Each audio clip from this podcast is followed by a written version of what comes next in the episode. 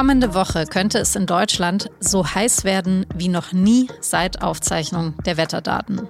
Einige Modelle rechnen sogar mit 45 Grad an einigen Orten. Wie wahrscheinlich ist das wirklich? Und was bedeutet diese krasse Hitze für unser Leben? Nächste Woche und die nächsten Jahrzehnte. Darüber habe ich mit Marlene Weiß gesprochen, die das Ressort Wissen leitet. Sie hören auf den Punkt, den Nachrichtenpodcast der Süddeutschen Zeitung. Ich bin Franziska von Malsen. Schön, dass Sie dabei sind. 41,2 Grad. Das ist bislang die höchste Temperatur, die in Deutschland je gemessen wurde. 2019 war das. Kommende Woche könnte dieser Rekord jetzt aber überholt werden. 45 Grad tauchen jetzt in Modellrechnungen zum ersten Mal als mögliches Szenario auf. Gleichzeitig jährt sich in diesen Tagen die Flutkatastrophe in Westdeutschland. 184 Menschen sind dabei vergangenes Jahr ums Leben gekommen, die meisten davon im Landkreis Ahrweiler in Rheinland-Pfalz. Das Klima und damit auch das Wetter wird sich in diesem Jahrhundert so stark verändern wie davor in 9000 Jahren nicht. Und auch in Deutschland spüren wir das nicht erst in Zukunft, sondern jetzt. Hitzewellen werden häufiger, fallen krasser aus und dauern länger. Der Niederschlag, der bleibt in der Gesamtmenge zwar ähnlich, regnet aber viel öfter als Starkregen ab. Ist Deutschland auf dieses Extremwetter vorbereitet? Nein, sind wir nicht. Das kann ich Ihnen ausnahmsweise schon an dieser Stelle verraten. Was bedeuten also diese Rechnungen von 45 Grad für kommende Woche? Welche Regionen in Deutschland werden darunter am krassesten leiden? Und was können wir noch tun? Darüber habe ich mit Marlene Weiß gesprochen, SZ-Klimaexpertin im Ressort Wissen. Marlene, ich komme gerade aus der Mittagspause zurück und ich fand es heute draußen ganz schön frisch. Ich kann es mir gar nicht vorstellen mit den 45 Grad nächste Woche. Glaubst du, dass die tatsächlich kommen? Es ist im Bereich des Möglichen oder Denkbaren, aber es ist jetzt keinesfalls die aktuelle Vorhersage. Im Gegenteil, wir rechnen schon mit Hitze nächste Woche. Das ist sehr wahrscheinlich. Davon muss man ausgehen. Es wird heiß, aber so heiß jetzt auch wieder nicht. Aber trotzdem also die 45 Grad, die du jetzt genannt hast, das ist einfach das Ergebnis einer Modellrechnung. Und das hat eben gestern am Sonntag diese 45 Grad im Westen Deutschlands ergeben. Und das ist nicht die fertige Vorhersage und das hat sich inzwischen auch schon wieder verschoben. Aber es ist trotzdem was Neues, dass solche Zahlen überhaupt auftauchen, dass das einfach in den Bereich des Möglichen rückt. Da sieht man schon sehr deutlich, wie sehr sich die Situation verändert hat durch den Klimawandel bei uns. Jetzt klingt ja erstmal ein Szenario in einer Modellrechnung so sehr technisch, aber warum hat es trotzdem dich schon auch aufschrecken lassen, jetzt diese, dieses Szenario?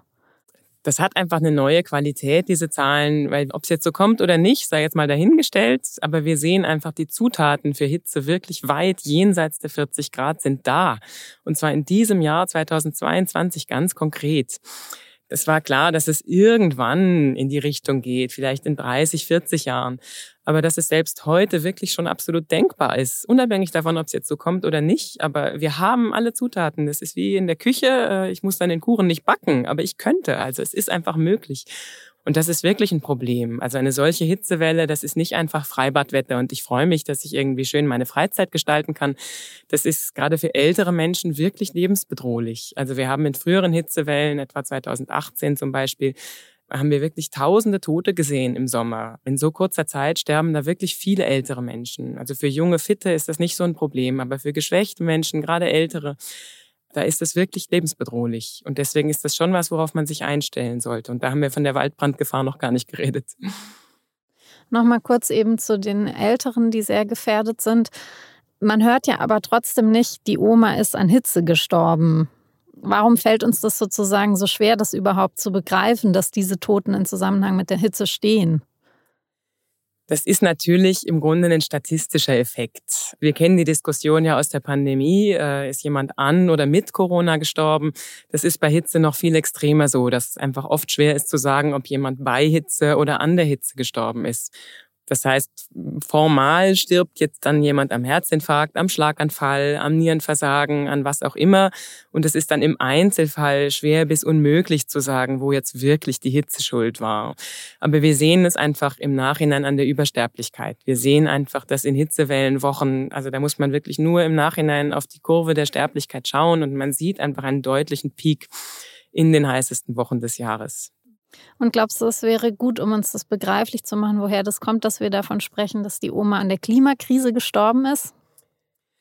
Ich fürchte, das macht die Oma auch nicht wieder lebendig. Deswegen finde ich jetzt so ein, solche Formulierungen nicht so wahnsinnig hilfreich. Die ja auch im Einzelfall kann man das ja gar nicht so festmachen. Aber was ich auf jeden Fall wichtig fände, das wäre schon, dass man Hitzewellen ernst nimmt. Denn man kann sich auf Hitzewellen vorbereiten. Im Grunde müssten längst nicht so viele Menschen sterben an Hitze. Pflegeheime sind zum Beispiel ein großes Thema. Man müsste die halt vernünftig runterkühlen, mit Klimaanlagen ausstatten oder wenigstens einfach vernünftiger klassischer Hitzeschutz, Rollos und sowas. Es müsste eigentlich selbstverständlich sein, dass man da jeden Raum auf eine vernünftige Temperatur kühlen kann, auch damit es wenigstens nachts, damit die Menschen sich erholen können. Man kann ja theoretisch Hitzepläne machen. Man könnte sich überlegen, wie man Risikopatienten besser erreicht, wie man vielleicht Schutzräume bereitstellt. Äh, langfristig muss man natürlich über unsere Städte nachdenken, aber das sagen wir seit zehn Jahren. Das ist jetzt auch nichts, was, was für die nächste Hitzewelle zu schaffen ist. Aber wir müssen wirklich immer dringender hin zur Schwammstadt, also zu Städten, die Feuchtigkeit speichern und dann wieder abgeben können, damit durch Verdunstung dann Kühle entsteht. Wir brauchen viel mehr Vegetation, Pflanzen in den Städten. Verdunstungsflächen, Versickerungsflächen. Das hilft uns auch bei Starkregenereignissen, aber natürlich auch bei Hitzewellen. Also eine Betonwüste ist mehrere Grad wärmer als ein Park zum Beispiel. Also das ist auch für die, für die Biodiversität ganz wichtig, für die Lebensqualität. Es hat wirklich einfach nur Vorteile. Wir müssen schauen, dass unsere Städte einfach grüner und feuchter werden. Jetzt hast du es gerade schon gesagt, das andere große Problem ist eben der Starkregen. Und jetzt hat ein Kollege von uns gerade am Wochenende geschrieben zu der Frage, was können wir überhaupt noch machen? Viele Kommunen verhalten sich, wenn es ums Risiko von Starkregen geht, immer noch nach der Maxime, es wird uns schon nicht treffen. Oder richtig krass fand ich eben, und dafür ist das Ahrtal wohl tatsächlich ein Beispiel, es wird uns schon kein zweites oder kein weiteres Mal treffen. Ist das purer Wahnsinn oder einfach unser aller menschlicher Gehirne, die zu nichts anderem in der Lage sind? Naja, bei so extremen Ereignissen wie der Ahrtalflut, wo wirklich viel zusammenkam, da kann man vielleicht sogar wirklich hoffen, dass es einen nicht wieder trifft in absehbarer Zeit. Das war ja wirklich ein Extremereignis. Aber trotzdem ist es natürlich sehr kurzsichtig, wenn man einfach nur hofft, dass es schon nicht so schlimm kommen wird, denn man könnte sich ja besser vorbereiten. Man müsste natürlich überlegen, wo man jetzt wieder aufbaut und wo man es lieber lässt. Also da passiert definitiv nicht das, was passieren sollte. Wir sind in der Anpassung schon weit hinterher, würde ich sagen. Und jetzt dein Tipp für nächste Woche konkret, wenn es sehr, sehr heiß wird. Was soll man machen?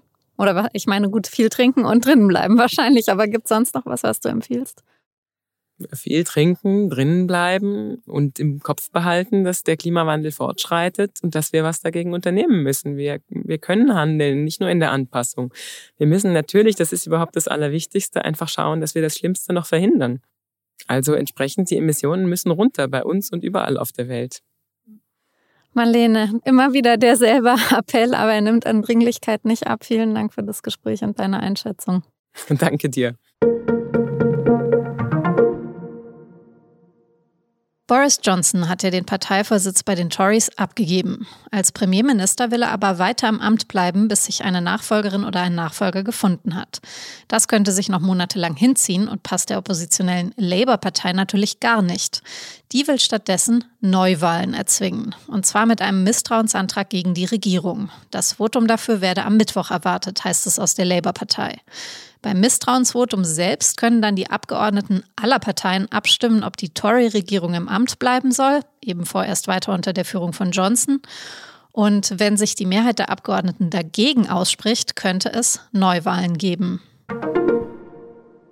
Rund 811 Millionen Menschen hungern auf der ganzen Welt. Das hat die Welthungerhilfe in ihrem Jahresbericht am Dienstag bekannt gegeben.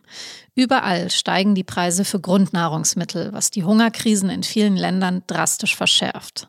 Das trifft vor allem die Menschen, die bereits in Armut leben. Die Welthungerhilfe spricht von einem Weckruf. Wenn die Welt die Klimakrise nicht in den Griff bekomme, führe das zu immer gravierenderen humanitären Notlagen. Wie hoch ist eigentlich die Durchschnittstemperatur dort, wo Sie wohnen, schon heute? An wie vielen Tagen kommt es zu Hitze oder zu Starkregen? Und vor allem, wie sieht das Klima an Ihrem Wohnort in Zukunft aus? Mit dem neuen SZ Klimatool können Sie sich genau das anschauen. Dabei zeigen wir Ihnen drei verschiedene Szenarien für die Zukunft, je nachdem, ob wir den Klimaschutz gut, mäßig oder schlecht vorantreiben. Den Link zu diesem interaktiven Klimatool, den schreibe ich Ihnen in die Show Notes. Redaktionsschluss für Auf den Punkt war heute um 15 Uhr. Produziert hat diese Sendung Jakob Arnoux. Vielen Dank fürs Zuhören und bis zum nächsten Mal.